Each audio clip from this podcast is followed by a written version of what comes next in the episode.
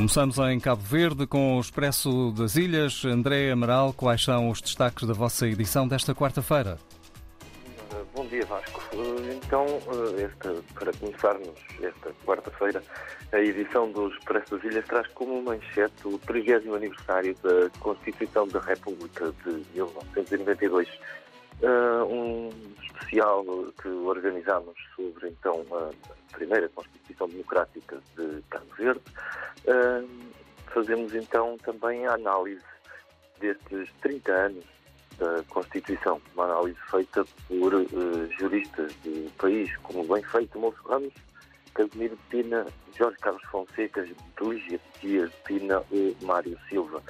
Uh, também em destaque nesta edição está a reforma das Forças Armadas que foi anunciada pela Ministra da Defesa, novos desafios, quer internacionais, quer internacionais, impõem que Cabo Verde uh, aposte na renovação então das Forças Armadas Nacionais.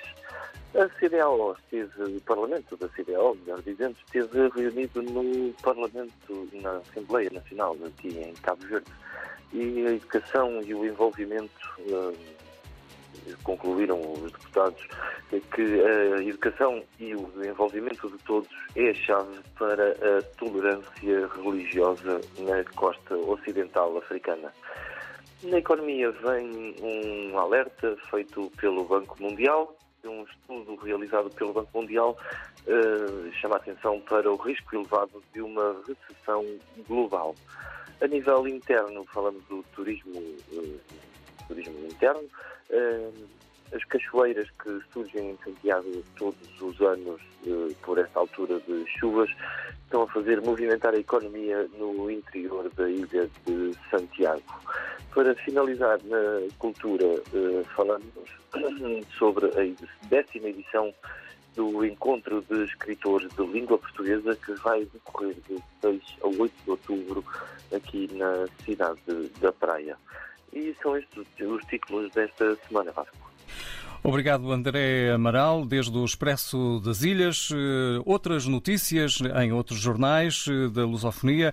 No jornal O País de Angola, destaque para o MPLA, que elege em outubro novos secretários provinciais.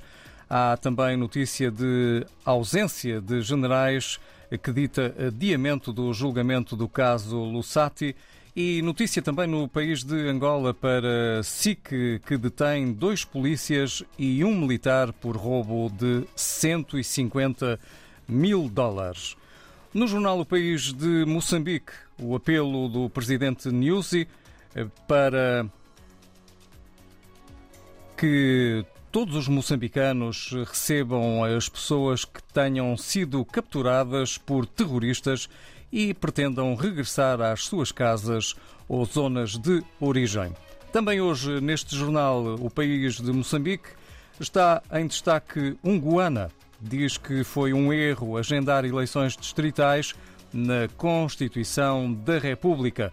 O antigo juiz conselheiro do Conselho Constitucional e juiz eh, jubilado Teodato Unguana diz que foi mesmo um erro agendar-se eleições distritais na Constituição da República de Moçambique e acrescenta que não há condições para as eleições distritais.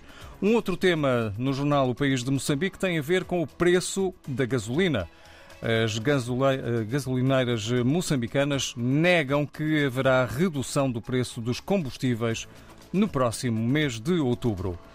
E vamos terminar esta ronda no jornal Globo do Brasil com linhas em exclusivo que ditam que 44% dos brasileiros dão chance de Bolsonaro de se reeleger, mas com tendência para uma diminuição após 7 de setembro.